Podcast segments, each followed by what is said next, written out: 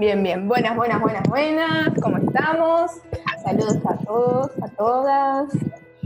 Tenemos una temática más que interesante el día de hoy, que es terror barra suspenso.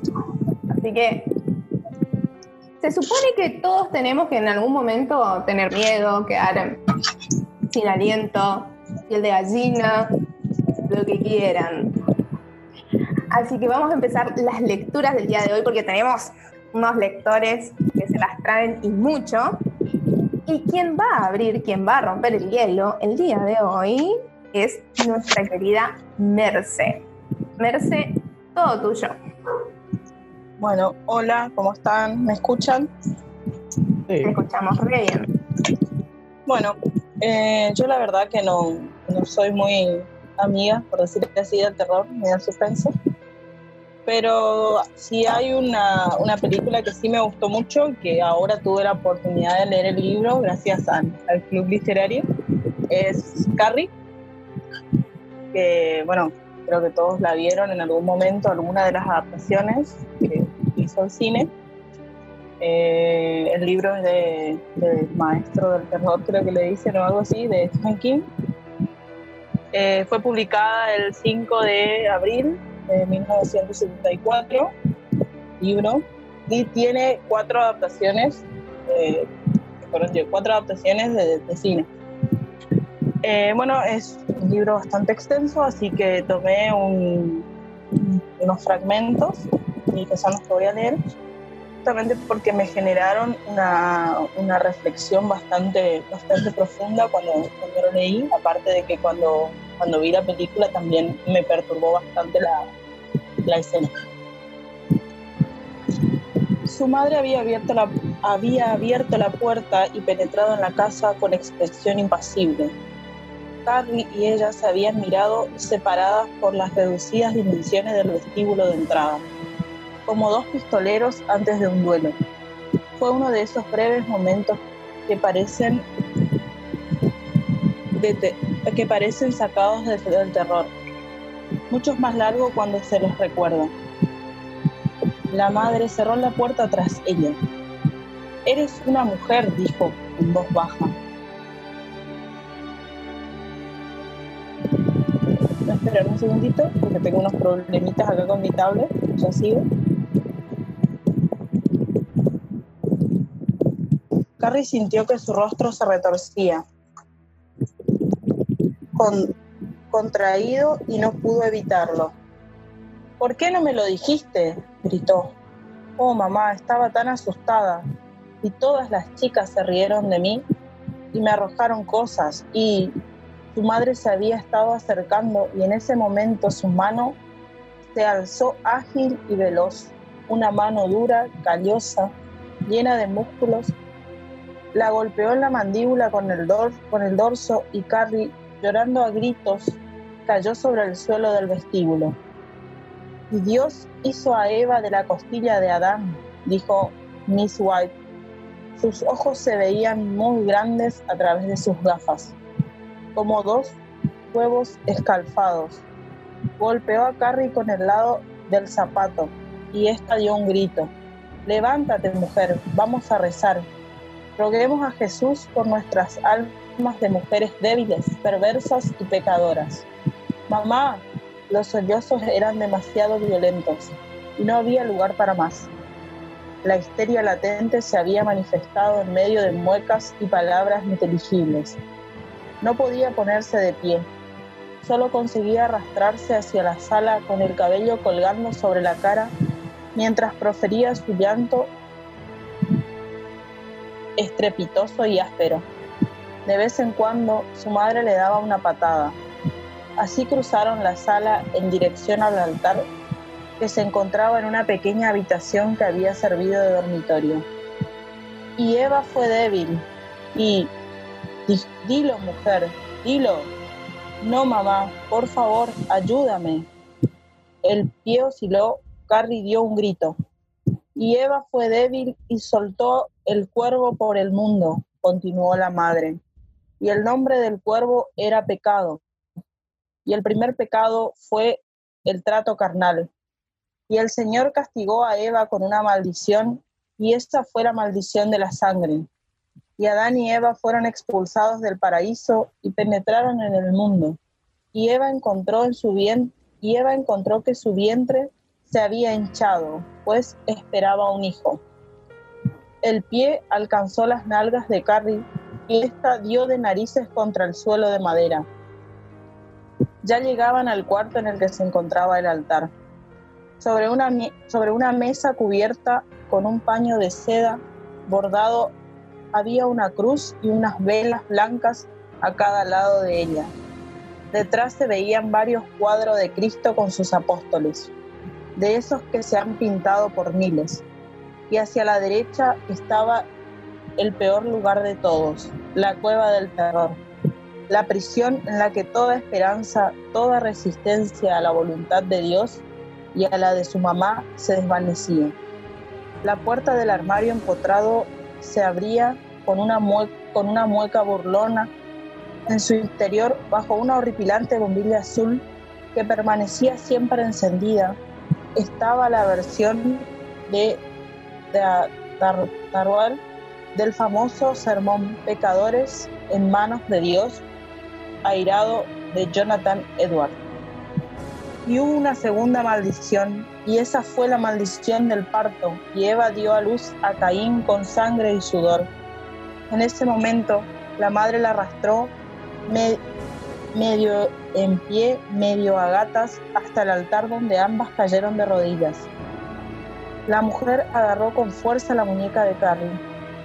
Y después de Caín, Eva dio a luz a Abel, pues todavía no se había arrepentido del pecado del trato carnal. Y fue así como el Señor castigó a Eva con una tercera maldición, y esa fue la maldición del homicidio. Caín se alzó y mató a Abel con una roca.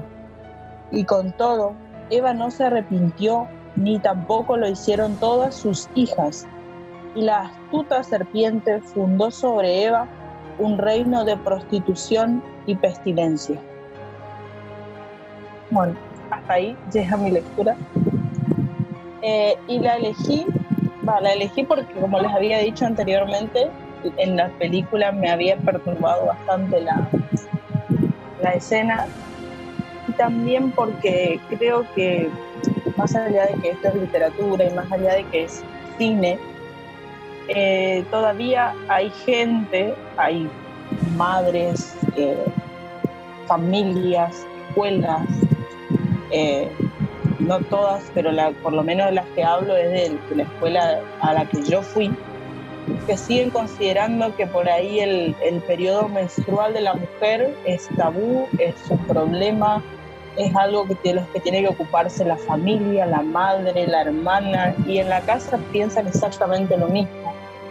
Eh, es lamentable que todavía hay en zonas, sobre todo en la zona rural, casos de niñas que llegan a esa etapa de su vida y que no saben realmente qué es lo que les está pasando, si se van a morir, si es algo malo, porque eh, hablando mal y pronto todos se tiran la pelotita de a ver quién es el que va a hablar sobre eso, que es algo tan normal como respirar para, bueno, para todos. Creo que todos en algún momento supimos sobre el tema, tenemos hermanas, madres, hijas, y, me generó esa, esa, reflexión de decir, ¿por qué todavía eh, se sigue tomando esto como, como si fuera algo malo? Bueno, también por eso elegí esta, esta parte. Gracias, Merce, excelente tu lectura. Eh, primero que nada, eh, le deseamos un feliz cumple atrasado al, al amo del terror, Stephen King. Eh, Mati. Me estoy aprendiendo, me estoy familiarizando con los comandos acá del Zoom en la compu y no las tenía muy en claro. Em, la importancia, ¿no? A partir de esto que dice Merce, de tratar de que se lo tome con naturalidad y se insista sobre todo por el tema de la educación sexual de las personas, incluso ya desde niños. Yo creo que cuanto más temprano los agarremos y mejor les expliquemos las cosas, más difícil va a ser encontrarnos en situaciones de incomodidad o de tabú. O sea, si a uno, uno a las criaturas desde un primer momento les enseña de la manera que corresponde, esa persona después va a crecer como un adulto mucho más informado que no solamente eh, va a dar lugar a evitar el tipo de situaciones como la que plantea Merce, sino que además las va a hacer mucho más conscientes sobre la responsabilidad sobre el cuerpo de uno mismo y sobre el cuerpo de los demás. De hecho, eso de que se plantea, no, no les enseñemos educación sexual a los niños porque es hipersexualizarlos, y después, por ejemplo, yo acá en mi pueblo tenemos como por norma que ya chicas de la escuela primaria anden embarazadas. ¿Eso por qué? Porque nunca jamás nadie se tomó el trabajo de darles una sola clase de educación sexual. Entonces es una buena manera también de traer a la, reflexión eso. Lo importante que es que nos enseñen las cosas. No que nos oculten, no que nos mientan, no que nos engañen, sino que nos enseñen desde pequeños las cosas como deben ser Gracias, Mati. Stephen King siempre trae temas, eh, si bien él es el amo del terror, siempre en sus libros eh, encuentra temas sociales muy importantes y, los mete en su narrativa. Él está muy bueno siempre eh, leer eso en él. Alto, me parece que levantó primero. Ah, bueno, yo mi, abuela también ella me contaba de cuando como ella era niña y les llegaba su menstruación, se aterraban, pensaban que estaban heridas, decía, me corté con algo, me corté con, yo que sé, un vídeo o cualquier cosa. Y quería tocar también un poquito lo que tú, eh, Mark, mencionaste al respecto de Stephen King. Stephen King, a pesar, bueno, yo solamente me he leído dos obras de Stephen King, que son It y El Resplandor. Son los únicos que me he leído de Stephen King.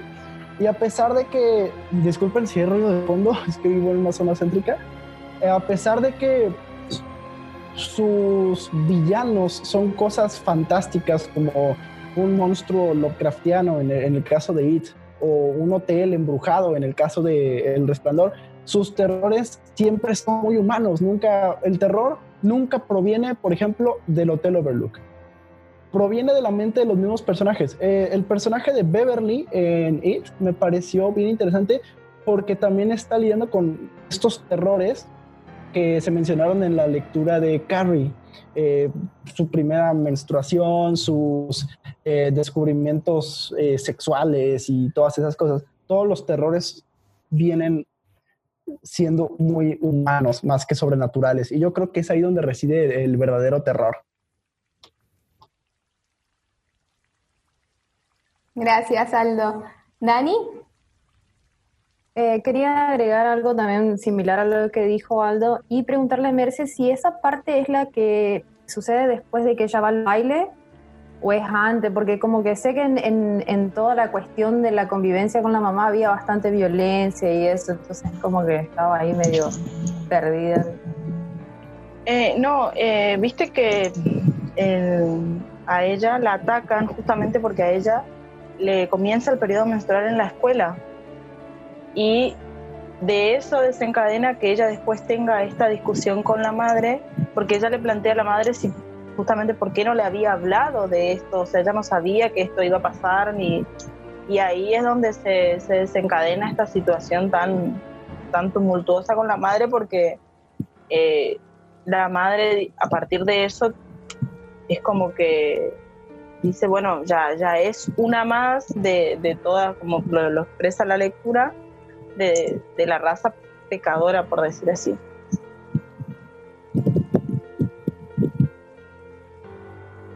Sí, Dani. Eh, ahora que entendí por dónde iba, porque por lo visto no escuché la primera parte, eh, ¿cuál versión les gusta más? A mí me gusta la, la de no sé qué año, si es 80, 90 la versión viejita, no la nueva con la chica, la Chloe Grace Moret. Esa no, me agrada mucho. Pero es como que la tengo más presente porque la vi muchas más veces que la otra. Pero la otra está muy buena y la vi más cuando era más chica. esa película, no sé si era apta, pero a mí me gustó cuando era chica. Sí, a, mí, me gustó mucho la, la, versión nueva. Porque creo que. he visto. porque creo que es donde, por lo menos en esta actriz, es donde yo veo mucho más la transformación del personaje entre el personaje que llegó al baile y el personaje que termina siendo el, desmadre que hizo en, eh, cuando, bueno, en el pueblo y después del baile, ¿no? Es donde yo veo por lo menos más presente la, la, transformación, de la metamorfosis del personaje por ahí. Particularmente a mí también me gusta más la, la viejita, la primera, pero salvando, salvando la última, vamos a salvar algo, me parece que Chloe, ah, mi amiga, es una excelente actriz es un, y tiene algunas fallas de interpretación en este personaje, pero al ser ella tan, tan joven, tan niña, eh, puede tomar esa, esa, esa esencia de Carrie. Eh, Gabri, Gaby. Eh, sí, eh, lo que yo quería agregar era eh, que, las dos películas lo que me permiten a mí al menos es como contextualizarlas, digamos, en el año en que salieron y creo que cada una en ese sentido también aporta su, o sea, llega de manera distinta, ¿no? A cada grupo, como dijo Dari, bueno, a mí me tocó cuando yo era más chica verla, en esa época vi la primera, fue la que más me eh, pero que hay muchos chicos que no llegan todavía a King o, eh, claro, a, King o no llegaron a ver la última, dicen, H, esta película es muy vieja porque suele pasar ahora con los chicos, eh, y quizás que pueda llegarle en este formato, digamos, visual más actual. nada, está copado, creo que muestra diferencia, creo que esa ya de por sí es su diferencia, digamos, en cuanto al año y cómo se, se contextualiza y cómo se reformatea esa escritura, ¿no? Eh, que siempre es lindo eso. Em, y fuera de eso, solo eh, vuelvo a apoyarme en, mis compañeros porque eh, lo que siempre me llama mucho la atención a mí fue algo que había dicho Dani, también dijo Aldo, que es esto de lo humano, digamos, y cómo esto es mucho más a veces terrorífico porque nada, va unido a uno, ¿no? A lo que, a nuestra naturaleza, lo que nos va pasando, nos va atravesando eh, ese terror en el que te quedas así diciendo, che, pero esto puede pasar o esto me está pasando a mí o, qué, es como que me parece el que más te, eh, va, no sé, a mí, el que más me atrapa o me, da así miedo y esas cosas. ya no tanto lo sobrenatural y eso. Eh, bueno, eso. ¿Vale? Yo creo yo creo que tengo que esperar que me digan para hablar y no hablar antes de que me den el ok.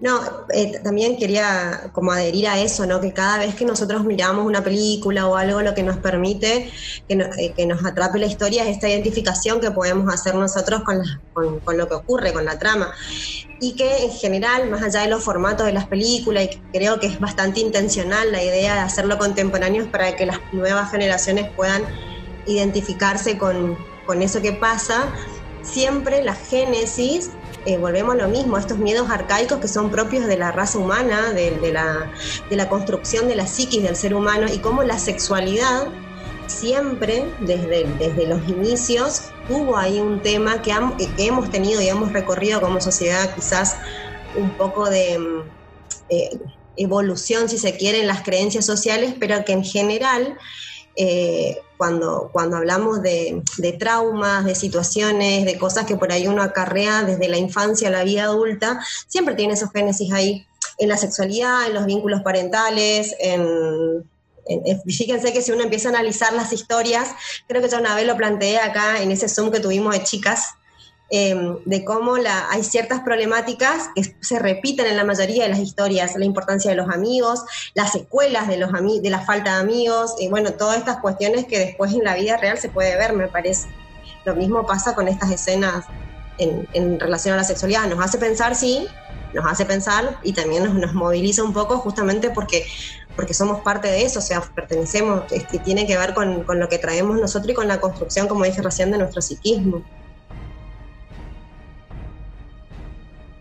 Sí, Aldo.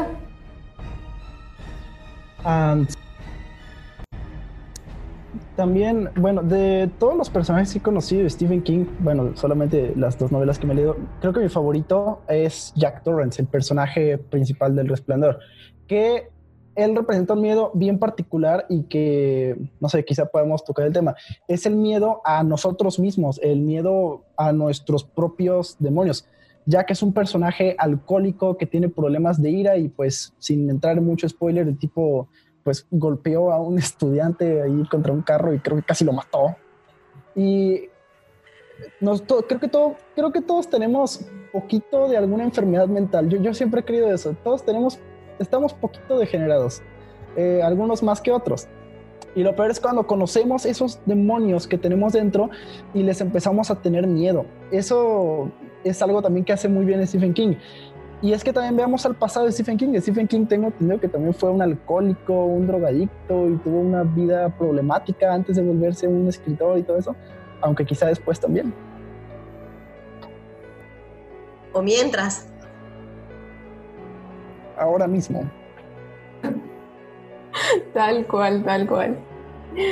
Bien, vamos a pasar a la segunda lectura del día, que está, que se va a encargar, a ver, a ver, Matías. Así que todo tuyo la palabra, te escuchamos. Buenas. Em, esperen que dejo el mate acá acostado. Yo me la imprimí porque les voy a contar cómo es el tema. Marcia Padilla sabe porque lo estuve comentando con ella.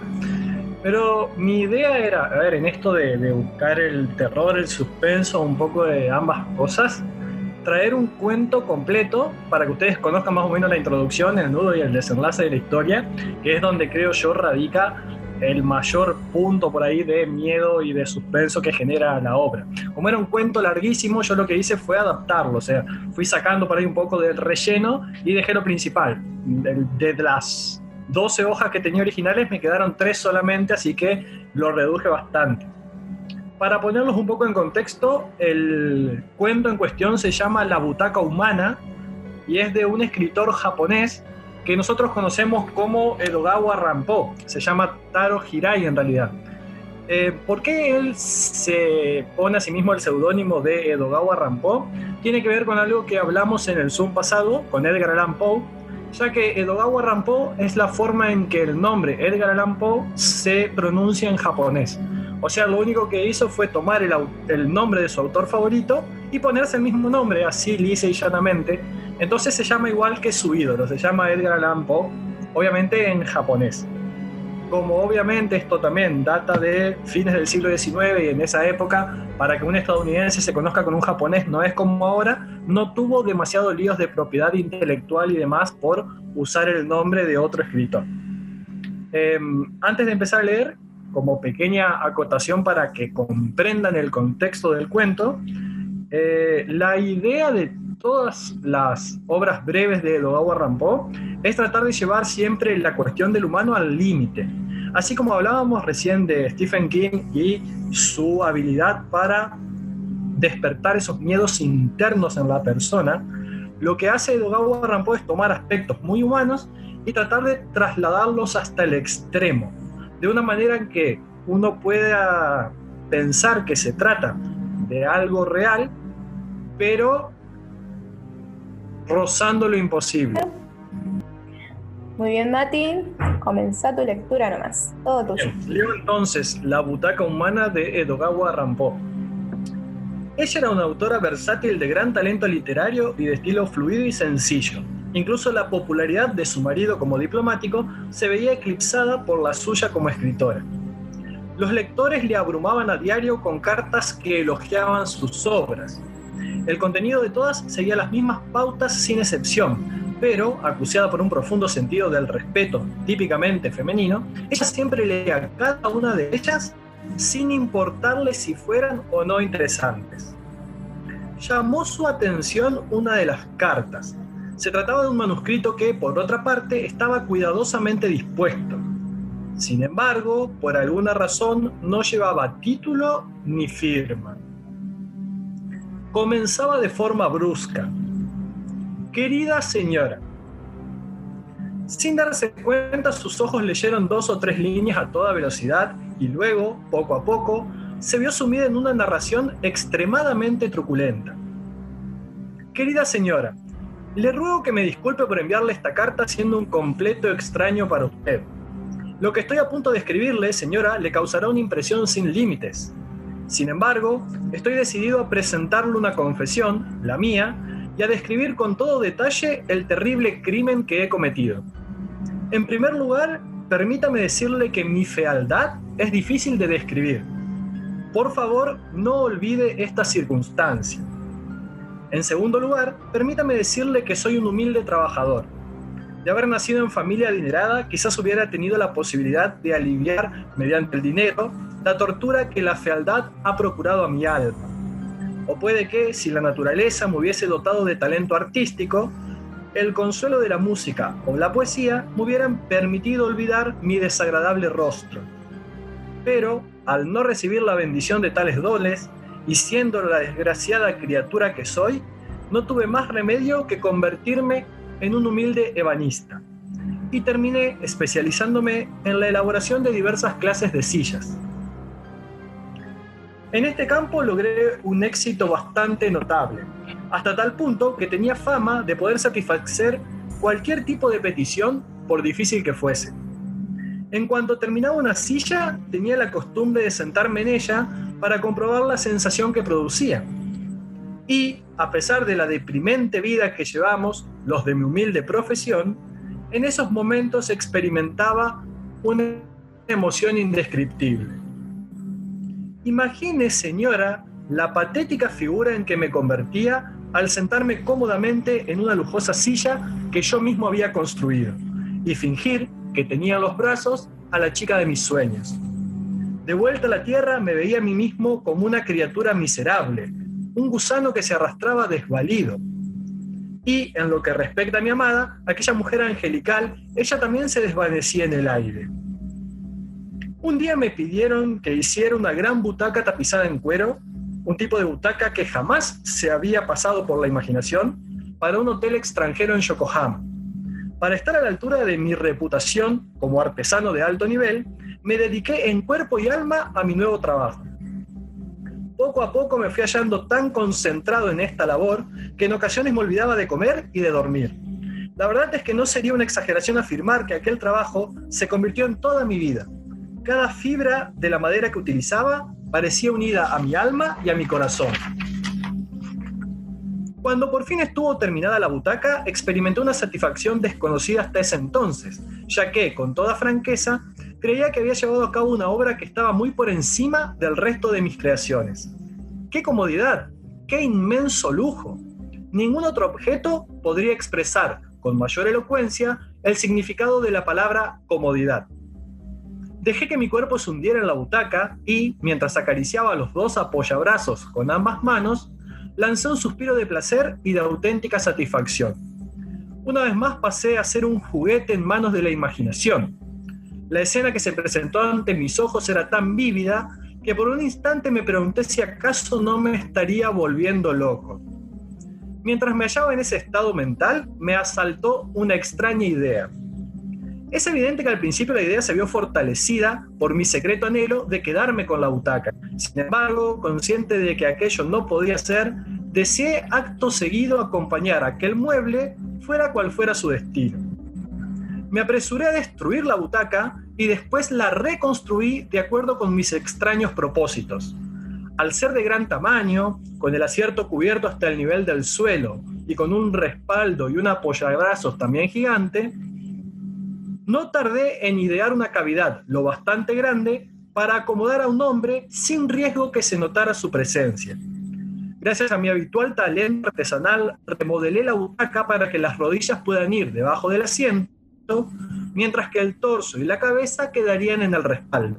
Si alguien se sentaba de esa forma en el hueco, podía permanecer perfectamente oculto.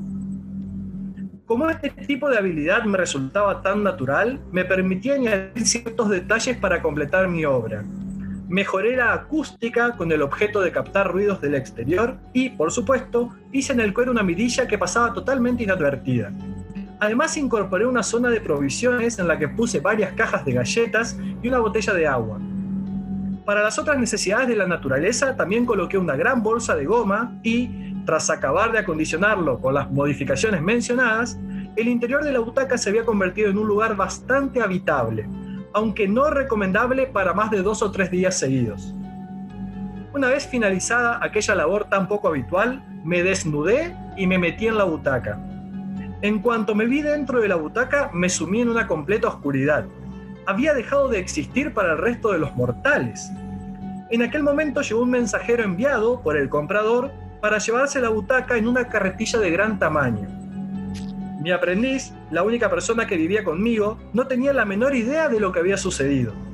Lo vi hablar con el mensajero, Dios mío, ¿cómo pesa este sillón? La butaca fue llevada al hotel y colocada en el vestíbulo. Mi idea original era ocultarme durante el día para por la noche salir y robar objetos de lujo que encontrase en aquel hotel. Nadie sospecharía que dentro de la butaca había un hombre. ¿Qué tenía aquel místico agujero que tanto me fascinaba? Me sentía en cierto modo como un animal viviendo en un mundo completamente nuevo. De repente, mi idea original de robar objetos ya no me pareció la más interesante, sino que comencé a sentirme atraído por el tacto de las mujeres. Lo habitual es clasificar a las mujeres en dos grandes categorías, las feas y las guapas.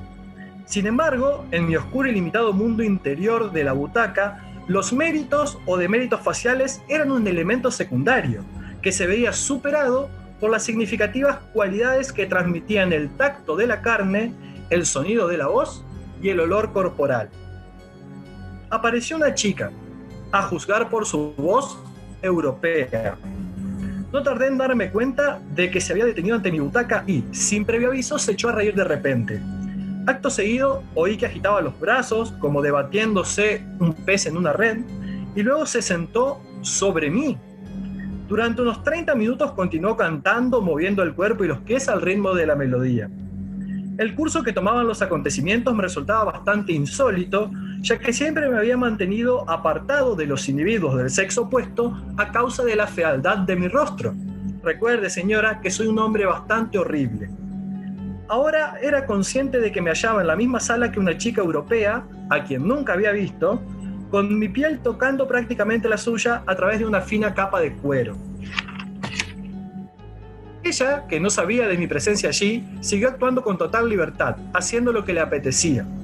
En el interior de la butaca yo me imaginaba abrazándola, besándola. Tuve la sensación de precipitarme a toda, a toda velocidad en un nuevo remolino de placer enloquecedor. Tras una larga reflexión me dije a mí mismo, quizás mi destino sea disfrutar de esta clase de existencia. La verdad se fue cerniendo sobre mí de forma gradual. Para quienes eran tan feos y repulsivos como yo, lo más inteligente era vivir la vida en el interior de una butaca. En ese extraño y oscuro mundo tenía la posibilidad de oír y tocar a todo tipo de criaturas deseables. Un día, varios meses después de mi llegada al hotel, se produjo un giro inesperado en lo que a mi destino respecta. Por algún motivo, el propietario del hotel se ve obligado a partir hacia su país y como resultado, la dirección del hotel pasó a manos japonesas. Una de las primeras consecuencias de su nueva política de reducción de gastos fue que los administradores sacaron a subasta todos los objetos extravagantes del hotel. En la lista se incluyó mi butaca. Al tener noticia de estos hechos sentí una inmensa decepción, pero no tardó en aparecer en mí una voz que me aconsejaba regresar al mundo exterior, al mundo normal. Tras una profunda reflexión acerca de todos los placeres obtenidos allí, tuve que admitir que las aventuras amorosas, aunque muchas, se habían producido con mujeres extranjeras y que en cierto modo siempre había echado algo de menos. Llegado a ese punto, me di perfecta cuenta de que, como japonés, lo que en verdad anhelaba era un amante de mi propio mundo. Mientras mi mente daba una vuelta tras otra a aquellos pensamientos, la butaca, conmigo aún dentro, fue enviada a una tienda de muebles para una subasta. Quizás esta vez, me decía a mí mismo, compre el sillón un japonés y acabe en una casa japonesa. Crucé los dedos y decidí ser paciente y seguir viviendo en la butaca un poco más. No tardaron en comprarla. El comprador era un alto dignatario que vivía en Tokio. En el trayecto de la tienda a la residencia palaciega de aquel hombre, Los botes y los traqueteos del vehículo casi me matan. Apreté los dientes y soporté con valentía, ya que me sentía reconfortado por la idea de que al fin me había comprado un japonés. Ya en su casa me colocaron en un antiguo estudio de estilo occidental.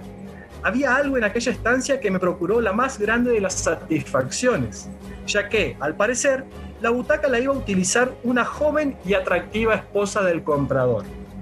A lo largo de todo un mes tuve la oportunidad de estar junto a esa mujer de modo constante, unido a ella como si fuésemos uno, por así decirlo.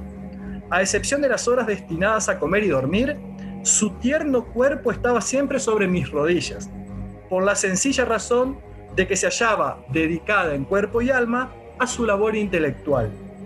No se imagina usted cuánto amé a aquella dama era la primera mujer japonesa con la que yo establecía un contacto tan estrecho y, por si fuera poco, poseía un cuerpo maravillosamente atractivo. La veía como la respuesta a todas mis plegarias. En comparación, mis otras aventuras no parecían sino flirteos infantiles y nada más. Poco a poco fui sintiendo la necesidad de transmitirle mis sentimientos de algún modo. En vano traté de llevar a cabo mi propósito pero siempre me encontraba con un muro totalmente plano que me cerraba el camino, ya que mi indefinición era absoluta. Oh, cómo ansiaba que ella me correspondiera. Entonces decidí seguir un camino diferente, esto es, hacer todo lo posible para que se sintiera cada vez más cómoda y de esa manera suscitar en ella un amor natural por la butaca, que a su vez sería reflejado en mí. Estoy seguro, señora, de que a estas alturas habrá, adivinado usted quién es el objeto de mi loca pasión. Para no andarme con rodeos, lo cierto, señora, es que se trata de usted. Desde que su marido me trajo de aquella tienda de muebles, he sufrido unos dolores insoportables a causa del desmedido amor y el anhelo que siento por usted. No soy más que un gusano, una criatura repugnante. Solo deseo realizar una petición. ¿Aceptaría usted conocerme verme una sola vez, aunque sea solo una, no le pediré nada más. Ya sé que no merezco su simpatía porque no he sido más que un villano a lo largo de toda mi vida, indigno siquiera de tocar la planta de sus pies. Pero si accede a este ruego, aunque no sea más que por compasión, mi gratitud será eterna. Anoche salí a escondidas de su residencia para escribir esta confesión, ya que, aún alejándome del peligro, no reuní el valor suficiente de mostrarme ante usted cara a cara y sin previo aviso. Mientras lee esta carta, estaré vagando por los alrededores de su casa con el corazón en un puño. Si decide usted satisfacer mis demandas, haga el favor de colocar un pañuelo en la maceta de flores que hay en el afeizar de su ventana. Ante esta señal, yo abriré la puerta y entraré como un humilde visitante. Así terminaba la carta. Incluso antes de acabar de leer las muchas páginas de que contaba la carta, una premonición con cierto aire de malignidad había hecho que Yoshiko se pusiera mortalmente pálida. Se quedó con la vista fija en el vacío como si estuviera en trance. ¿Debía examinar la butaca? Sin embargo, ¿cómo reunir fuerzas suficientes para confrontar tan horrible prueba? Aunque ahora el sillón se hallase vacío, ¿qué ocurriría con la suciedad que aún quedara allí como la comida y otros objetos que el inquilino hubiese tenido. En ese momento entra la criada. Señora, tengo una carta para usted. Aturdida, Yoshiko cogió el sobre y logró ahogar un rito. ¡Qué horror! Se trataba de otro mensaje del mismo hombre. De nuevo había escrito su nombre con aquella letra tan familiar. Dudó un largo instante si abrirla o no. Al final se armó de valor rompió el lacre y sacó las hojas con sus trémulas manos. Esta segunda comunicación era breve y concisa y contenía otra impresionante sorpresa. Disculpe mi osadía, al enviarle un nuevo mensaje. En primer lugar, debo decirle que no soy más que uno de sus fervientes admiradores. El manuscrito que le he hecho llegar aparte no estaba inspirado más que por la imaginación y por el hecho de que yo sabía que usted había comprado esa butaca hacía poco tiempo. Es un ejemplo de mis humildes tentativas en lo que a la narrativa de ficción se refiere. Si tuviera la amabilidad de darme su opinión, le estaría enormemente agradecido. Fueron motivos personales los que me indujeron a enviar el texto antes que esta carta de aclaración y doy por hecho que ya lo ha leído. ¿Qué le ha parecido? Si cree que se trata de un relato más o menos divertido o entretenido, pensaré que todos mis esfuerzos literarios no han sido en vano. A pesar de que se lo oculté de modo deliberado, pretendo que mi historia lleve por título La butaca humana. Reciba mi más afectuoso saludo y mis mejores deseos para el futuro. Atentamente, un servidor. Y bueno, ahí termina el cuento. Gracias, Mati. Eh, tengo miedo de sentarme ahora. Voy a pensarlo dos veces. Muy, la verdad lo mejor creo que me pararé. sí. La verdad que muy interesante. Encima nos trajiste un autor japonés, un escritor japonés. No lo habíamos eh, leído hasta ahora en el Zoom. ¿Alguien quiere decir algo? ¿Alguien? ¿No? ¿Sí, Mati? Em, en el relato de Dogawa Rampo se juega todo el tiempo con si esta persona estuvo efectivamente en algún momento dentro de la silla o no, que es lo que pone a dudar por ahí a la, a la que recibe la carta. Hay una continuación que hace otro escritor japonés que se llama Junji Ito, que también escribe sobre terror y demás, donde él arranca como una especie de continuidad, dando por supuesto de que en verdad esa butaca estaba agujereada y que todo el tiempo el hombre había estado ahí adentro. En lo particular, prefiero quedarme con la duda, con este final abierto de ponerse en el punto de tensión de saber si esa persona tan extremadamente fea realmente ideó ese mecanismo para poder confraternizar con las mujeres o no. Miedo. Eh, Gaby. Eh, yo iba a preguntar eso, sí, porque como que me recordó a, me llevó a Junji y iba, menos mal que Mati lo dijo, eh, me re gustó y bueno, mientras Mati iba leyendo, yo no conocía tampoco a este autor, así que fui como googleando acá. Em, y lo que descubrí que también me, me, gustó muchísimo y quería compartir acá era que, mm, nada, a mí me gusta el anime, el manga y todas esas cosas. Y estuve viendo que, por ejemplo, del seudónimo de este escritor también se tomó eh, el apellido para el anime El, Detective Conan. Eh, que bueno, que, el apellido se lo tomó de él y Conan por Conan Doyle, digamos. Y bueno, nada, me gusta, fanática de chiquita del Detective Conan.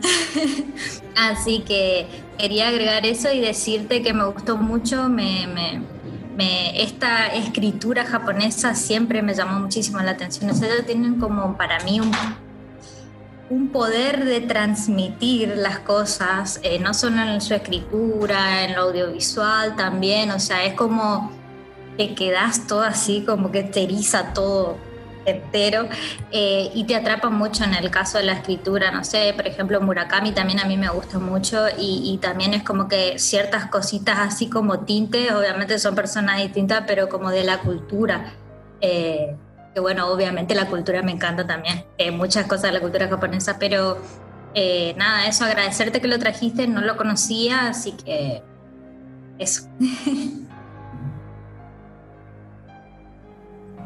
Dani, creo que ibas a decir algo. Eh, sí, eh, mientras imaginé el personaje, no soy fanática de Star Wars, no vi las películas, pero sé que hay en una peli hay un gusano gigante y me lo imaginé más o menos así, el personaje este que describe la historia. Y otra que me recordó a el almohadón de plumas, que estaba por leer, pero no lo voy a leer, voy a leer otro el que lo conoce es de Horacio Quiroga, el cuento. Eh, también tiene ahí un monstruo escondido en algún lado. Entonces es como que también lo relacioné, pero me gustó muchísimo, en serio, que voy a mirar los sillones después de esto. ¿eh? El gusano gigante es Java. Aldo. Sí, quería eh, como que hacer énfasis en, en que tenemos básicamente dos tipos de terror, ¿no? El terror japonés siempre ha sido muy diferente al terror que tenemos más acá en, en América y en Europa y esos países. El terror japonés, sí, en Occidente. Eh, el terror japonés siempre ha sido un poquito más eh, perturbador en el sentido que alude a no lo sé, no se recuerda en el videojuego Silent Hill cómo aparecían estas enfermeras como que muy sexuales y eso aludiendo, y esto me recordó mucho al cuento que leyó eh, Matías. Quizá es una alusión a los deseos que tenía este protagonista de, yo qué sé, tener muchas mujeres o cosas así. Además, como eh, él se plantea esta necesidad de soy extremadamente feo, la única forma de estar con una mujer es con un objeto mediante, no tener contacto directo. Haciendo trampa. Haciendo trampa. Es muy creepy, muy tétrico eso. Eh, está hablando incluso el cuento quizá pues de las violaciones y esas cosas muy feas, ¿no? Totalmente. Yo también, mientras Matías iba eh, leyendo, me lo iba imaginando en, anime, básicamente en anime. Y vieron que ellos tienen una forma muy particular de, dibujar y transmitir en el anime el terror. Eh, es bastante, muy particular, muy anime, muy japonés. ¿Sí? Yo. No, decía, eh, yo resumí 12 hojas en tres carillas y media, pero en el cuento original, después si quieren les paso el link ahí en el grupo, él o sea, se toma esas 10 páginas para describir con muchísimo detalle cómo es su vida ese tiempo que él pasa dentro de la silla. O sea, los extremos de locura, los que se ve arrastrado mientras está viviendo, porque él pasa un mes entero dentro de la silla en el hotel, hasta dar con la escritora esta. O sea, realmente el trabajo que hace en ese sentido es espectacular. Bien, ¿alguien más? Si no, seguimos con las lecturas del día. Bien, vamos a seguir y nuestra siguiente lectora del día es nuestra querida Gaby. Gaby, Gaby, todo tuya la palabra. Hola, eh, acá eh, soluciono estos problemas técnicos. Eh, mientras les voy contando, traje un cuento que es de una escritora argentina se llama Mariana Enríquez. es de Buenos Aires y bueno, es como considerada, digamos, una de las importantes, digamos, escritoras modernas que tenemos eh, dentro de lo que es género de terror, suspenso, pero más terror. Eh, me gusta mucho de ella que eh, se mezcla mucho lo fantástico con lo paranormal y lo terrorífico, pero dentro de lo cotidiano, como veníamos hablando también en un comienzo, ¿no? Como tomando estas cosas muy de, que, que nos circunda, que nos rodea, eh, nuestras vivencias, nuestras experiencias, em, también mucho de la cultura popular, eh, temas de santos, eh, mitos, mitos, por ejemplo, los mitos acá del nordeste, o sea, ella toma mucho de este folclore, digamos, argentino, em, y eso es lo que me gusta mucho.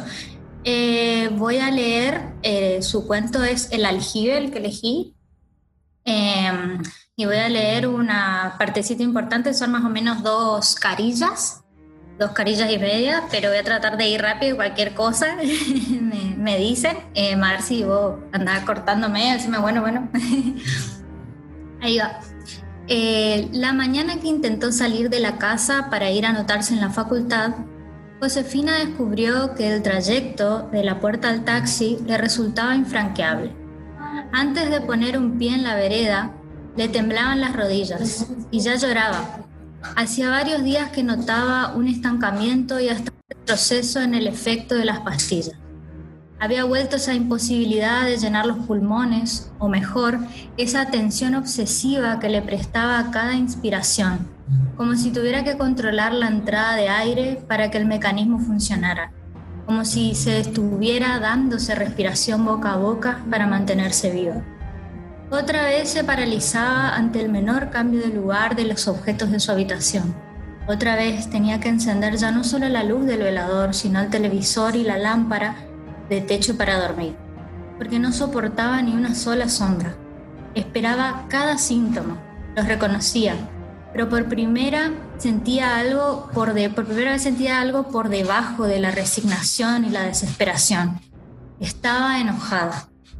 También estaba agotada, pero no quería volver a la cama a tratar de controlar los temblores y la taquicardia, ni arrastrarse hasta el sillón en pijama para pensar en el resto de su vida, en un futuro de hospital psiquiátrico o enfermeras privadas, porque no podía recurrir al suicidio. Si tenía tanto miedo a morirse. En cambio, empezó a pensar en Corrientes y la señora, y en cómo era la vida en su casa antes de ese viaje. Recordó a su abuela llorando en cuclillas al lado de la cama, rezando para que parara la tormenta, porque le tenía miedo a los rayos, a los truenos, a los relámpagos, incluso a la lluvia. Recordó que su madre miraba por la ventana con ojos desorbitados cada vez que se inundaba la calle y cómo gritaba que se iban a ahogar todos si no bajaba el agua. Recordó que Mariela nunca quería ir a jugar con los hijos de los vecinos, ni siquiera cuando la venían a buscar y se abrazaba a sus muñecos como si temiera que se los robaran. Se acordó de que su padre llevaba a su madre una vez por semana al psiquiatra y que ella siempre volvía semidormida, directo a la cama. Y hasta se acordó de doña Carmen, que se encargaba de hacerle los mandados y cobrarle la jubilación a su abuela que no quería, no podía, ahora Josefina lo sabía, salir de la casa. Doña María llevaba 10 años muerta, dos más que su abuela, y después del viaje a Corrientes solo visitaba para tomar el té, porque todos los encierros y terrores se habían terminado. Para ellas, porque para Josefina recién empezaba.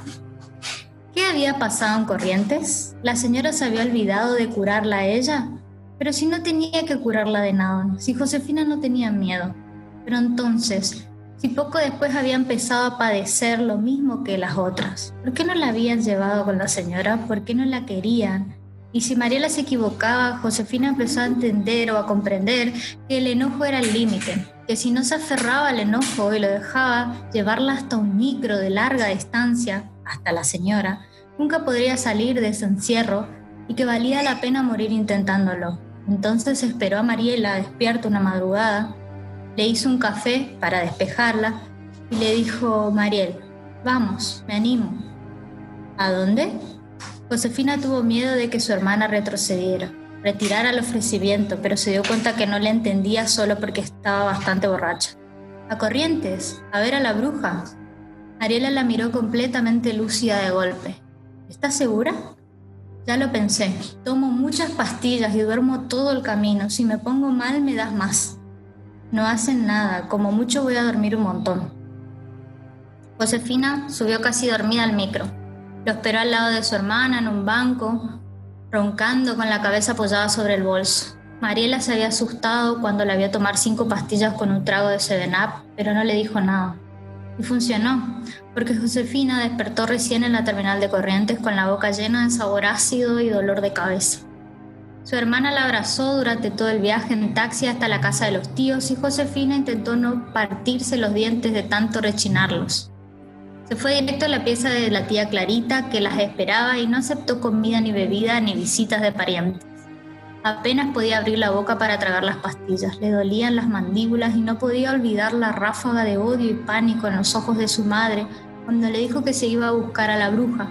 Y como le había dicho, sabes bien que es al pedo, con tono triunfal. Mariela le había gritado, llego hija de puta, y no quiso escuchar ninguna explicación. Encerrada en la habitación con Josefina, se quedó toda la noche despierta sin hablar, fumando, eligiendo remeras, pantalones frescos para el calor de corriente.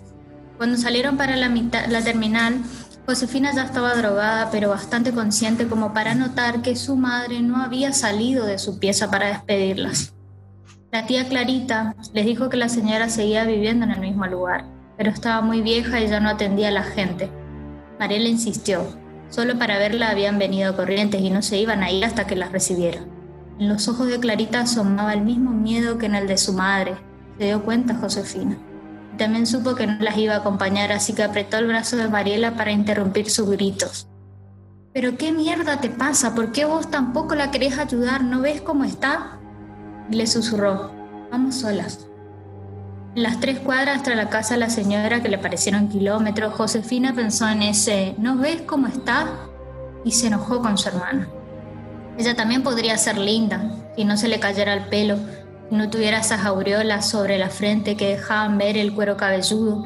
Podría tener esas piernas largas y fuertes si fuera capaz de caminar al menos una vuelta a la manzana. Sabría cómo maquillarse si tuviera para qué y para quién. Sus manos serían bellas si no se comieran las uñas hasta la cutícula. Su piel sería dorada como la de Mariela si el sol la tocara más seguido. Y no tendría los ojos siempre enrojecidos y las ojeras si pudiera dormir o distraerse con algo más que la televisión o internet. Mariela tuvo que aplaudir en el patio de la señora para que abriera la puerta, porque la casa no tenía timbre.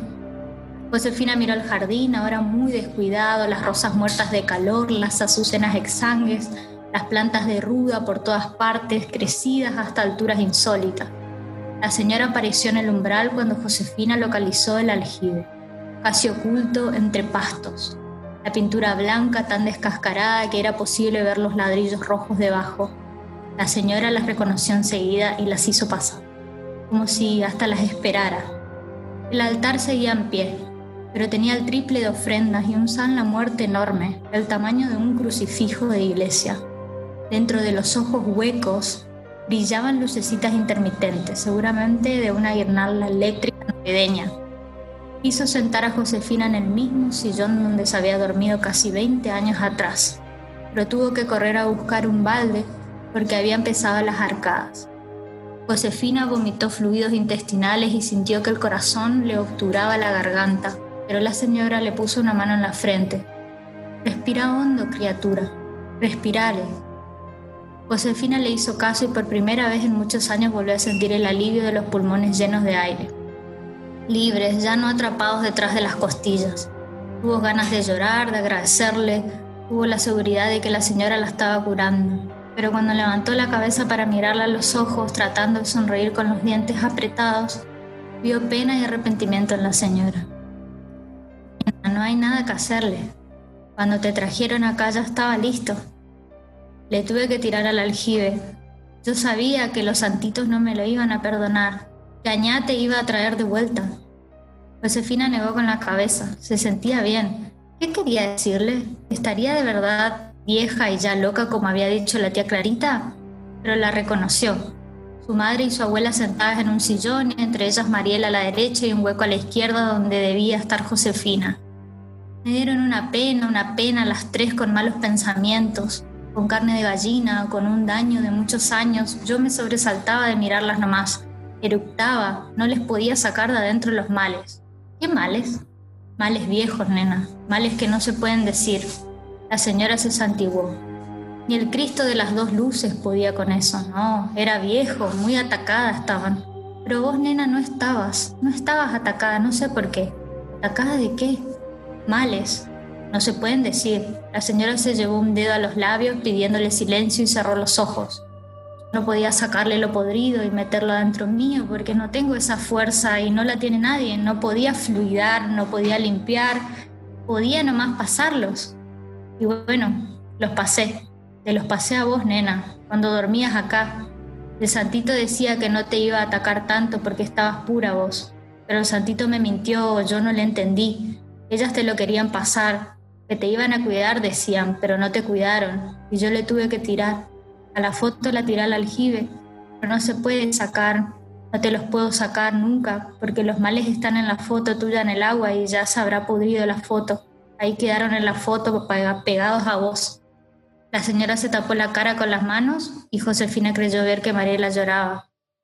Y ahí termina. Ah, o sea, no termina así, pero ahí corto. Bien, volvimos. Volvimos, volvimos. Creo que todos quedamos en un suspenso por comentar este gran texto que nos leyó Gaby. Gaby, eh, recordanos un poquito eh, el nombre de la escritora, porque me encantó.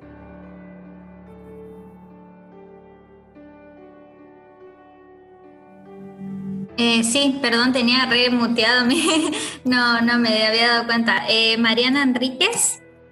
Eh, sí, así con, con, Z al final. Y em, el cuento se llama El aljibe eh, y está, si no me equivoco, ya les digo bien, en una antología, porque lo que ella suele largar es, ha, no, novelas, pero también ha largado, como yo digo, compilación o antología sería de cuentos. Eh, uno de los últimos muy buenos son las cosas que perdimos en el fuego. también lo recomiendo. Eh, suelen tener de a 10 o a 12 cuentos más o menos. Y este es em, de los peligros de fumar en la cama, así se llama el libro que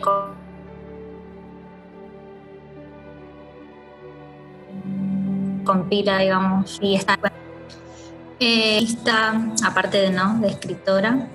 Em, también hace poco lanzó un libro acerca de como una compilación de todos sus em, escritos que ya tienen que ver más con periodismo, con notas.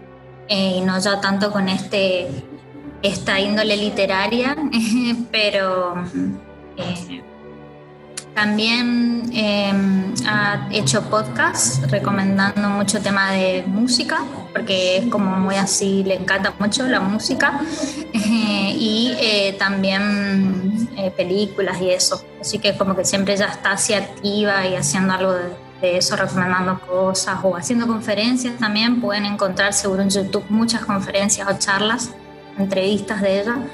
Eh, que la verdad es que eso es un placer. Siempre que ella habla es como que podés tomar, eh, conocer quizás un poquito más de algo, de alguien.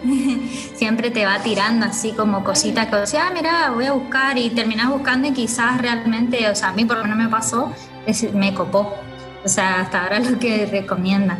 Fanática, fanática de Stephen King, fanática de eh, una gran señora que a mí me encanta, que es Shirley Jackson, eh, que también es, eh, tiene que ver con el género del terror. También pensé en traerla a Bella primero, pero nada, quise traerla a Mariana por lo contemporáneo y por lo argentina, digamos.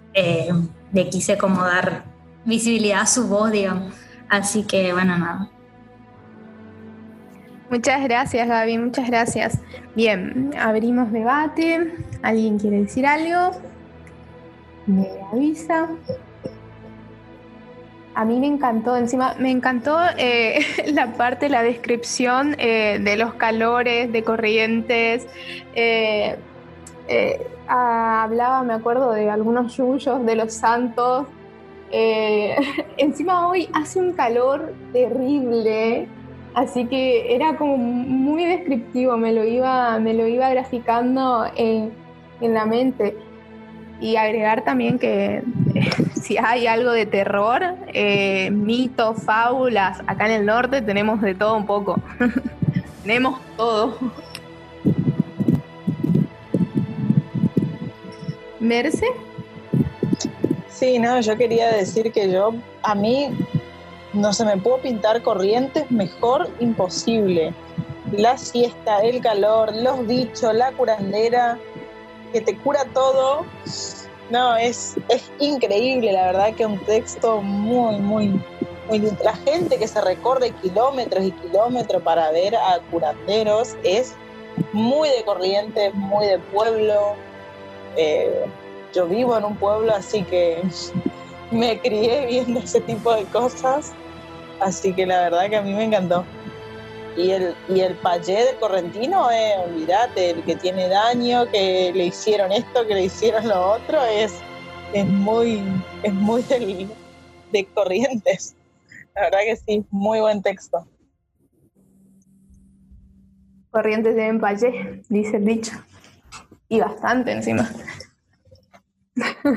Exacto, ¿eh? sí, mucho. Bien, vamos a seguir con las lecturas, unas de las últimas ya. Em, Dani, todo tuya. Ahí voy.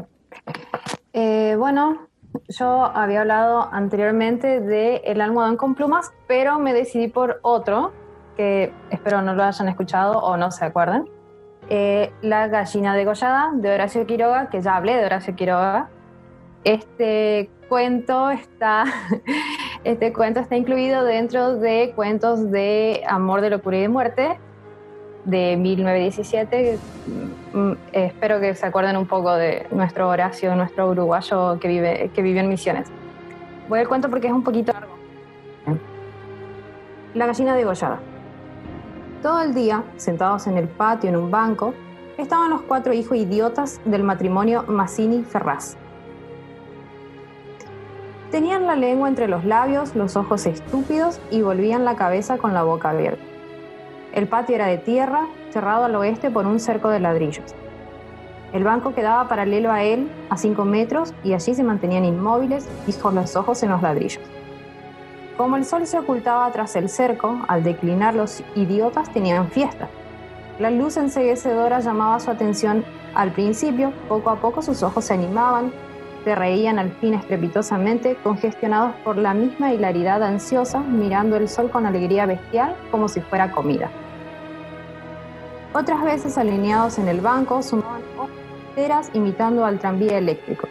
Los ruidos fuertes sacudían a sí mismos su inercia y corrían entonces mordiéndose la lengua y mugiendo alrededor del patio pero casi siempre estaban apagados en un sombrío letargo de idiotismo y pasaban todo el día sentados en su banco, con las piernas colgantes y quietas, empapando de glutinosa saliva el pantalón. El mayor tenía 12 años y el menor 9. En todo su aspecto sucio y desvalido se notaba la falta absoluta de un poco cuidado maternal. Esos cuatro idiotas, sin embargo, habían sido un día el encanto de sus padres. A los tres meses de casado, Mazzini y Berta orientaron su estrecho amor de marido y mujer, mujer y marido, hacia un porvenir mucho más vital, un hijo. ¿Qué mayor dicha para dos enamorados que esa honrada conservación de su cariño, libertado ya del vil egoísmo de un mutuo amor sin fin, y lo que es peor para el amor mismo, sin esperanzas posibles de renovación? Así lo sintieron Mazzini y Berta, y cuando el hijo llegó, a los 14 meses de matrimonio, creyeron cumplida su felicidad la criatura creció bella y radiante hasta que tuvo año y medio. Pero en el vigésimo mes sacudieron, sacudiéronlo una noche convulsiones terribles y a la mañana siguiente no conocía más a sus padres. El médico lo examinó con esa atención profesional que está visiblemente buscando la causa del mal en las enfermedades de los padres. Después de algunos días, los miembros paralizados recobraron el instinto, pero la inteligencia, el alma, aún el instinto, se habían ido del todo. Había quedado profundamente idiota, baboso, colgante, muerto para siempre sobre las rodillas de su madre. Hijo, mi hijo querido, sollozaba esta, sobre aquella espantosa ruina de su primogénito. El padre, desolado, acompañó al médico afuera. A usted decir, creo que es un caso perdido. Podrá mejorar, educarse en todo lo que le permita su idiotismo, pero no más allá. Sí, sí, asentía Mazzini. Pero dígame, ¿usted cree que es herencia? Que... En cuanto a la herencia paterna, ya le dije lo que creí cuando vi a su hijo. Respecto a la madre, hay allí un pulmón que no sopla bien. No veo nada más, pero hay un soplo un poco rudo. Hágala examinar bien. Con el alma destrozada de remordimiento, Mazzini redobló su amor a su hijo, el pequeño idiota que pagaba los excesos del abuelo. Tuvo asimismo que consolar, sostener sin tregua a Berta, herida en lo más profundo por aquel fracaso de su joven maternidad. Como es natural, el matrimonio puso todo su amor en la esperanza de otro hijo. Nació este, y su salud y limpidez de risa reencendieron el porvenir extinguido. Pero a los 10 y a los 18 meses, las convulsiones del primogénito se repetían y el día siguiente, idiota. Esta vez los padres cayeron en honda desesperación. Luego su sangre, su amor estaba maldito. Su amor, sobre todo. 28 años él, 22 ella, y toda su apasionada ternura no alcanzaba a crear un átomo de vida normal. Ya no pedían más belleza e inteligencia como el primogénito, pero un hijo, un hijo como todos. Del nuevo desastre brotaron nuevas llamaradas de dolorido amor, un loco anhelo de redimir de una vez para siempre la santidad de su ternura. Sobrevinieron mellizos, y punto por punto repitiéndose el proceso de los dos mayores. Más por encima de su inmensa amargura quedaba a Mazzini y Berta gran compasión por sus cuatro hijos. Hubo que arrancar del limbo de la más honda animalidad no ya sus almas, sino el instinto mismo abolido. No sabían deglutir, cambiar de sitio, ni aún sentarse. Aprendieron al fin a caminar, pero chocaban contra el puente de los obstáculos. Cuando los lavaban, mugían hasta inyectarse de sangre el rostro. Se reían entonces echando fuera la lengua y ríos de babas radiantes de frenesí bestial. Tenían en cambio cierta facultad imitativa, pero no se pudo obtener nada más. Con los mellizos pareció haber concluido la aterradora descendencia, pero pasado tres años desearon de nuevo ardientemente otro hijo, confiando en que el largo, el largo tiempo transcurrido hubiera aplacado a la fatalidad. No satisfacían sus esperanzas. En ese ardiente anhelo que se exasperaba en razón de su infructuosidad, se agriaron. Hasta ese momento cada cual había tomado sobre sí la parte que le correspondía en la miseria de sus hijos, pero la desesperanza de redención ante las cuatro bestias que habían nacido de ellos echó fuera esa imperiosa necesidad de culpar a los otros, que es patrimonio específico de los corazones inferiores. Iniciándose con el cambio de pronombres tus hijos, y como culto había la insidia, la atmósfera se cargaba. Me parece, dijo una noche Mazzini, que acababa de entrar y se lavaba las manos, que podrías tener más limpio a los muchachos. Berta continuó leyendo como si no lo hubiera oído. Es la primera vez, repuso el ratón, que te voy a inquietarte por el estado de tus hijos. Mazzini volvió un poco la cara a ella y con una sonrisa forzada dijo, de nuestros hijos, me parece. Bueno, de nuestros hijos, ¿te gusta así? alzó ella los ojos. Esta vez Mazzini se expresó claramente. Creo que no vas a decir que yo tengo la culpa, ¿no? Ah, no, se sonrió Berta muy pálida. Pero yo tampoco, supongo. No faltaba más, murmuró. ¿Qué no faltaba más? Que si alguien tiene la culpa no soy yo, entiéndelo bien. Eso es lo que te quería decir. Su marido la miró un momento con brutal deseo de insultarla. Dejemos, articuló secamente, por, secándose por fin las manos. Como quieras. Pero si quieres decir, Berta, como quieras. Este fue el primer choque y le sucedieron otros pero en las inevitables reconciliaciones sus almas se unían con doble arrebato y locura por otro hijo. No así, nació así una niña. Vivieron dos años con la angustia a flor de alma, esperando siempre otro desastre. Nada acaeció, sin embargo, y los padres pusieron en ella toda su complacencia. Eh, la pequeña llevaba a los más extremos límites el mimo y la mala crianza. Si aún en los últimos tiempos Berta cuidaba siempre de sus hijos, al nacer Bertita, olvidó casi del todo a los otros. Su rostro, recuerdo, su solo recuerdo la horrorizaba como algo atroz que la hubiera obligado a cometer. A Mazzini, bien en menor grado, pasábale lo mismo. No por eso la paz había llegado a sus almas. La menor indisposición de su hija echaba ahora afuera con el terror de perderla, los rencores de su vida. Habían acumulado y él sobrado tiempo para que el vaso no quedara distendido y al menor contacto con el veneno se vertía. Desde el primer disgusto emponzoñado habíanse perdido el respeto, y si hay algo que el hombre siente arrastrado con cruel fricción es cuando ya comenzó a humillar del todo a una persona. Antes se contenían aún por la falta común de éxito. Ahora que éste había llegado, cada cual atribuyéndolo a sí mismo, sentía mayor la infamia de los cuatro engendros que el otro había forzado a crear. Con estos sentimientos, no hubo ya para cuatro hijos mayores afecto posible. La sirvienta los vestía, les daba de comer, los acostaba con visible brutalidad. No los lavaban casi nunca. Pasaban casi todo el día sentados frente al cerco, abandonados de toda remota caricia. De este modo, Bertita cumplió cuatro años y esa noche, resultado de las golosinas que era a los padres absolutamente imposible negarle, Tura tuvo algún escalofrío y fiebre, y el temor a verla morir o quedar idiota tornó a reabrir la eterna llaga. Hacía tres horas que no hablaban, y el motivo fue, como casi siempre, los fuertes pasos de Mazzini. Mi Dios, ¿no puedes caminar más despacio? ¿Cuántas veces? Bueno, es que me olvido. No lo hago a propósito. Ella se sonrió desdeñosa. No, no te creo tanto. Ni yo. Jamás te hubiera creído a ti, tisiquilla. ¿Qué? ¿Qué dijiste? Nada.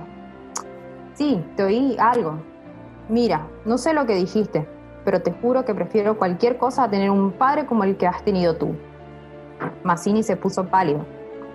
Al fin, murmuró con los dientes apretados, al fin, víbora, has dicho lo que querías. Sí, víbora, sí. Pero yo he tenido padres sanos, ¿oye? Sanos. Mi padre no ha muerto de delirio. Yo hubiera tenido hijos como los de todo el mundo. Esos son hijos tuyos, los cuatro. Mazzini explotó a su vez. Víbora tísica. Eso es lo que, te, lo que te dije, lo que te quiero decir. Pregúntale, pregúntale al médico quién tiene la mayor culpa de la meningitis de tus hijos. ¿Mi padre o tu pulmón picado, víbora? Continuaron cada vez con mayor violencia hasta que un gemido de Bertita selló instantáneamente sus bocas. A la una de la mañana la ligera indigestión había desaparecido y como pasa fatalmente con todos los matrimonios jóvenes que se han amado intensamente, una vez siquiera, la reconciliación llegó. Tanto más efusiva cuanto hirientes fueron los agravios. Amaneció un espléndido día y mientras Berta se, se levantaba, escupió sangre. Las emociones y mala noche pasada tenían sin duda su gran culpa. Mazzini la retuvo abrazada largo rato y ella lloró desesperadamente, pero sin que ninguno se atreviera a decir una palabra. A las 10 decidieron salir después de almorzar. Como apenas tenían tiempo, ordenaron a la sirvienta que matara una gallina. El día radiante había arrancado a los idiotas de su banco, de modo que mientras la sirvienta degollaba en la cocina al animal, desangrándola con la parsimonia, Berta había aprendido de su madre este buen modo de conservar fresca la carne, creyó sentir algo como respiración tras ella. Volviéndose, vio a los cuatro idiotas y con los hombros pegados unos a otros, mirando estupefactos la operación. Rojo, rojo. Señora, los niños están aquí, en la cocina. Berta llegó. No quería que jamás pisaran allí, y ni aún en esas horas de pleno perdón, olvido y felicidad reconquistada podían evitarse esa horrible visión. Porque, naturalmente, cuando más intensos eran los raptos de amor a su marido e hija, más irritable era su humor con los monstruos. Que salgan, María, échelos, échelos, le digo. Las cuatro pobres bestias, sacudidas, brutalmente empujadas, fueron a dar a su banco. Después de almorzar salieron todos. La sirvienta fue a Buenos Aires y el matrimonio a pasear por las quintas. Al bajar el sol volvieron, pero Berta quiso saludar un momento a sus vecinas de enfrente. Su hija se escapó enseguida a su casa. Entre tanto, los idiotas no se habían movido en todo el día de su banco. El sol había traspuesto ya el cerco, comenzaba a hundirse y ellos continuaban mirando los ladrillos más inertes que nunca. De pronto, algo se interpuso entre su mirada y el cerco. Su hermana, cansada de cinco horas paternales, quería observar por su cuenta. Detenida al pie del cerco, miraba pensativa la cresta. Quería trepar, eso no ofrecía duda. Al fin, se decidió por una silla desfondada, pero faltaba aún. Recurrió entonces a un cajón de querosén y su instinto topográfico hizo colocarlo vertical, con lo cual triunfó. Los cuatro idiotas, la mirada indiferente, vieron cómo su hermana lograba pacientemente dominar el equilibrio y cómo en puntas de pie apoyaba la garganta sobre la cresta de sus manos tirantes. Vieronla mirar a todos lados y buscar apoyo con el pie para alzarse más. Pero la mirada de los idiotas se había animado. Una misma luz insistente estaba fija en sus pupilas, no apartaban los ojos de su hermana. Mientras creciente, la sensación de gula bestial iba cambiando cada línea de sus rostros. Lentamente avanzaron hacia el cerco. La pequeña, que habiendo logrado calzar el pie iba ya a montar a horcajadas y a caerse del otro lado, sintió cogida su pierna. Debajo de ella, los ocho ojos clavados en los suyos le dieron miedo. Soltadme, déjame, gritó sacudiendo la pierna, pero fue atraída. Mamá, mamá, papá, lloró imperiosamente. Trató aún de sujetarse del borde, pero se sintió arrancada y cayó. Mamá, ay, ma, no pudo gritar más. Uno de ellos le apretó el cuello, apartando los bucles como si fueran plumas, y los otros la arrastraron de una sola pierna a la cocina donde esa mañana se había desangrado una gallina, arrancándole la vida segundo por segundo. Mazzini, en la casa de enfrente, creyó oír la voz de su hija. Me parece que te llama, le dijo Berta. Prestaron oídos, inquietos, pero no oyeron más. Con todo, un momento después se despidieron y mientras Berta iba a dejar su sombrero, Mazzini avanzó en el patio. Bertita, nadie respondió. Bertita alzó más la voz ya alterada. Y el silencio fue tan fúnebre para su corazón, siempre alterado, que la espalda se le heló de horrible presentimiento. Mi hija, mi hija, corrió ya desesperado hacia el fondo, pero al pasar frente a la cocina vio en el piso un mar de sangre. Empujó violentamente la puerta entornada y lanzó un grito de horror. Berta, que ya se había lanzado corriendo a su vez al oír el angustioso llamado del padre, oyó el grito y respondió con otro, pero al precipitarse en la cocina, en la cocina Mazzini, lívido como la muerte, puso conteniéndola. No entres, no entres. Berta alcanzó a ver el piso inundado de sangre, solo pudo echar sus brazos sobre la cabeza y hundirse a lo largo de él con un ronco suspiro. Bravo, Dani. Escalofriante. Vos sabés que hoy lo, releía porque yo te dije que se me hacía que lo había leído, pero no me acordaba. Y lo mismo que el almohadón de plumas fue hace tiempo. Mientras los leía me iba doliendo un poco el estómago y bueno, nada, quería tratar de lograr eso también.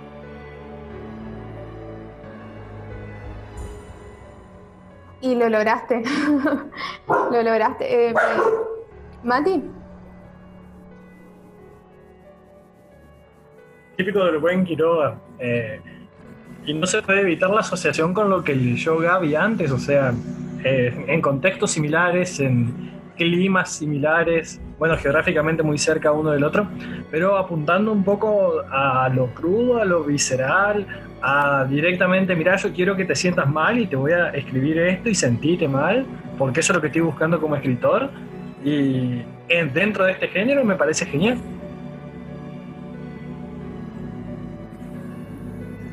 Totalmente. lo descriptivo fue como un dolor de estómago constante. Gaby. Eh, eso, estaba tomando tereré y se me revolvió todo el estómago. Eh, creo que tiene como condensado las cosas, ¿no? De, del nombre en sí, del libro. Eh, locura, muerte, es como que realmente en este cuento encontré eso, a todo.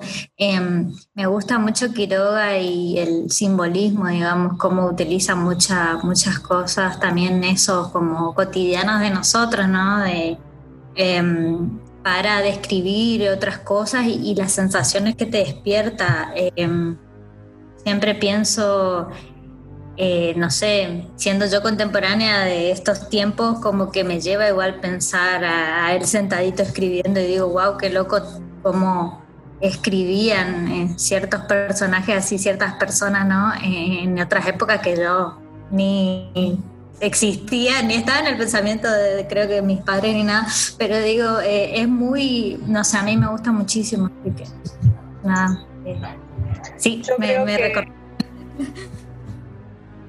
yo creo que hace mucha alusión al, tema de, de los idiotas que eran los otros hijos, pero a mí me dio la sensación de que, de que se dieron cuenta todo el tiempo del estado de abandono en el que habían quedado a partir del nacimiento de la, de la niña que, que tanto querían, que un día encontraron la manera de, de hacer sentir esa frustración que habían sentido durante todo el tiempo y el, y el abandono del que habían sido, del que habían sido víctimas a partir de la llegada de ella. A, mí, o sea, yo lo, yo lo pude ver de esa manera y sí, ni hablar que se te revuelve todo, ni hablar, sí, la verdad que sí. ¿A ti? Un poco lo que dice recién Merce tiene que ver con lo que nos había contado Dani el día que lo presentó a Quiroga como autor, lo autorreferenciado, porque un poco su vida también fue eso de, familias ensambladas y la tragedia permanente todo el tiempo acechando, ese aura del suicidio. Y creo que cuando él narra esta especie de, de abandono, un poco también lo tiene que haber sentido no desde el punto de vista del descuido y demás, sino de esa relación trágica entre padres e hijos.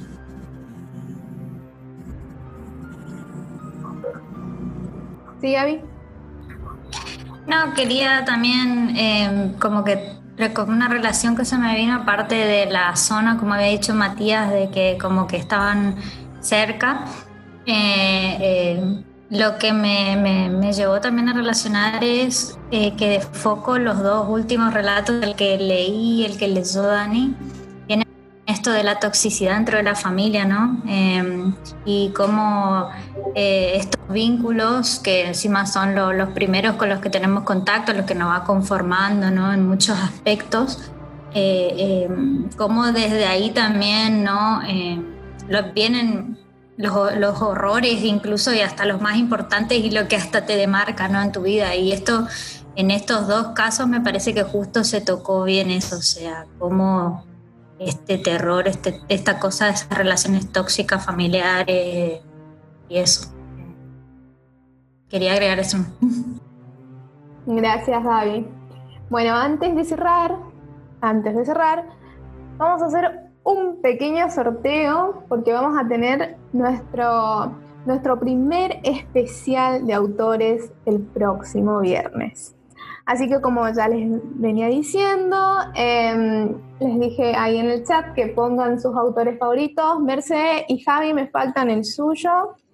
Me tiran por favor un nombre y así hacemos el sorteo.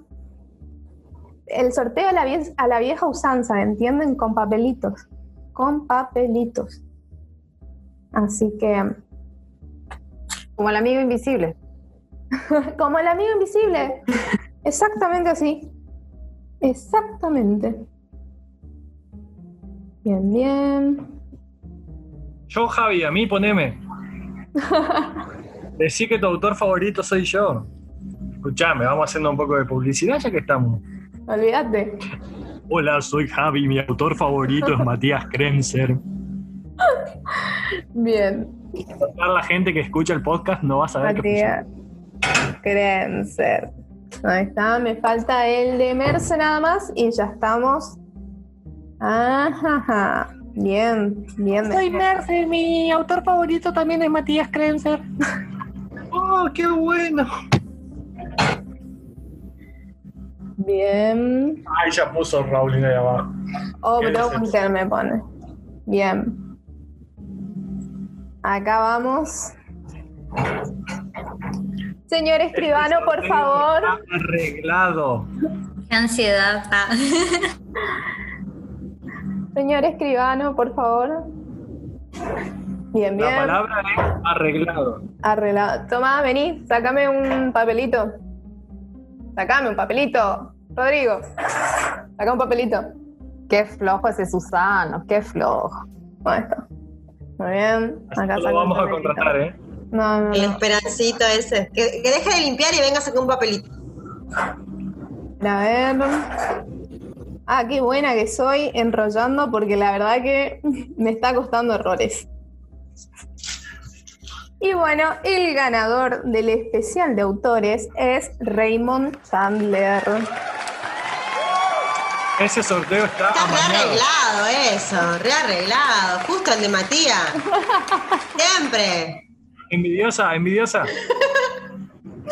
Bueno, tenemos este Algo hay acá, ¿eh? Después de leer tanto de Payé y estas cosas, Matías, ¿qué hiciste? Hice brujería.